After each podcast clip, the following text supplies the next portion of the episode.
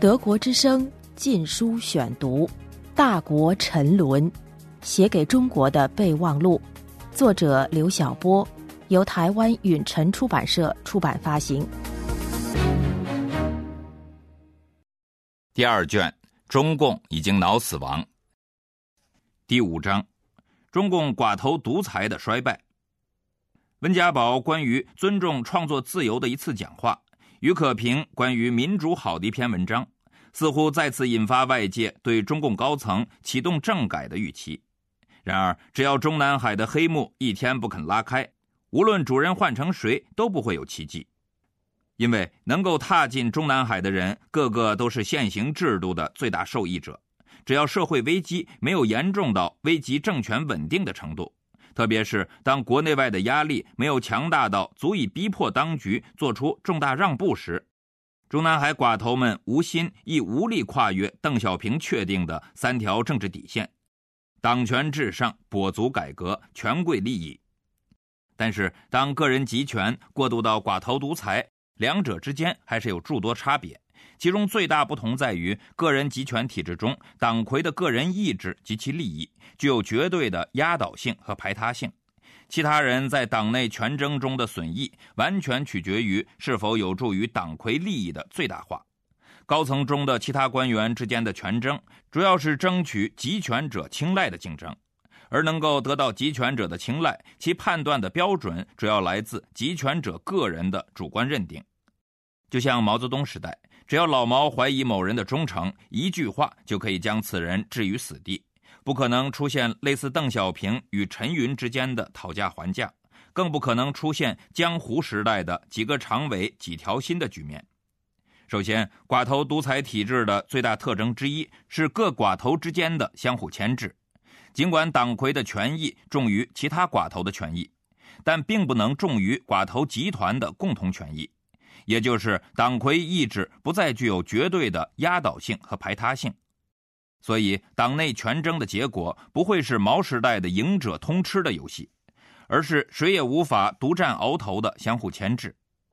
毛泽东可以为所欲为地打倒任何政治局常委，受到陈云等元老制约的邓小平却不能想打倒谁就打倒谁。邓必须在取得陈云的支持后，才能非程序地罢免两任总书记。到了江泽民和胡锦涛，纵然两人有心清除某一政治局常委，也不可能具有超越中共党内程序的权利。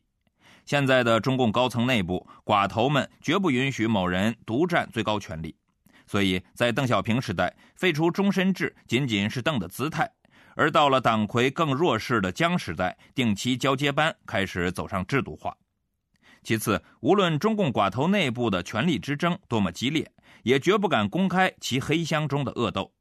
在寡头独裁时代，无人能有毛泽东式的权威，可以将党内权争公开化，并将其解释为两条路线之间的你死我活的争斗，发动全民参与、清除政敌的运动，而无损于毛对政权的绝对控制权。邓小平没有毛氏权威，也很反感文革式群众运动，所以他绝不会用发动群众运动的方式来高垮对手。而是采取老人帮集体裁决的方式废掉了两任总书记。江泽民时代的党内权争、清除政敌的方式再次发生了巨大改变，不是将权争内幕公开化、政治化，而是把反腐败作为高层权争的主要手段，也就是对党内权争进行法律化、程序化的包装，要么将权争转化为反腐败，例如陈希同案和陈良宇案。要么将权争转化为合程序的权力交替。第三，在高层内部的权争中，寡头集团中的强势一方可以抛出某位高官来打击对手，但绝不会抛出任何一个寡头，更不会轻易的让某寡头身败名裂，无论此寡头的公众形象多么臭名昭著。比如，形象、智商和能力欠佳的李鹏、黄菊、贾庆林等常委。如果他们能提前出局，绝对有利于中共政权的道义合法性重建。而他们之所以都能够圆满结束任期，就在于任何一个寡头的中途倒掉，都将危及寡头集团的共同利益，弄不好就会是多米诺骨牌效应的出现。德国之声《禁书选读》第四，寡头独裁绝不允许任何威胁政权稳定的因素自发成长，无论是来自党内还是来自民间，因为只要是独裁制度，无论是何种类型的独裁，其统治必然与人的自由为敌，与民意为敌。它不仅蔑视人的自由尊严和民间权利。而且把任何来自民间的自发维权言行视为敌对势力。中共习惯于垄断一切，他不允许内部权争损害其共同利益，更不可能允许民间自发的维权运动威胁权贵们的既得利益。不要说不同于官方定调的民间诉求将被专政机器镇压，就是那些官民共同关心的社会问题，中共寡头可以说，且一旦说出，就是了不起的思想创新。而民间却不可以说，且一旦说出，就可能遭到整肃，甚至身陷囹圄。第五，任何一个政权一旦其软实力、道义合法性严重不足，无论他手中还握有多么强大的硬实力，也不足以真正让民间臣服。而六四后的中共独裁，正是合法性不断颓败的统治，也是威慑力不断降低的统治。无论寡头集团多么仇恨民间自发力量的成长。也无论他打压民间力量的出手多狠，也无法改变其镇压效力递减的颓势。也就是说，当他已经拿不出足够的软实力来吸引民众的自愿认同，他也就再没有足够的硬实力完全封杀民间的声音。现政权软实力的急剧流失，权力在官府而道义在民间的大势不可逆转。靠发动大规模群众运动来实施恐怖统治，既缺乏现实的可操作性，也不符合权贵阶层的利益，所以六四后的恐怖统治只能越来越倾向于秘密警察的方式，依靠的是日常化、个人化、内在化的恐怖。一般情况下，让外在恐怖渗透到日常生活的细节里，转化为个人的内在恐惧和自我监控。然而，在国际大势和国内民间的综合压力之下，已经步入合法性黄昏的中共独裁，很难彻底压制住权力意识觉醒的民间力量。所以，除了仍然保持着硬性的暴力恐怖之外，也不得不进行柔性的利益收买，还不得不时常以开明姿态来装饰自己的私利。从长远看，伴随着寡头独裁的道义劣势与内在虚弱的日益加深，必然是民间运动的道义优势和自发动力的逐渐成长，绝非管制效力日益降低的禁令所能灭绝。所以，一方面，政治上的机会主义和翻云覆雨的收放权术必然变成寡头独裁的统治常态；另一方面，统治者装模作样的发号施令，被统治者装模作样的服从。而一旦被统治者不愿再配合统治者装下去了，寡头们的内在虚弱便一览无余。君不见，二零零六年初的冰点事件，二零零七年初的禁书事件，几支绝不屈服的笔，就让中共意识形态衙门及其官员陷于进退失据的窘态。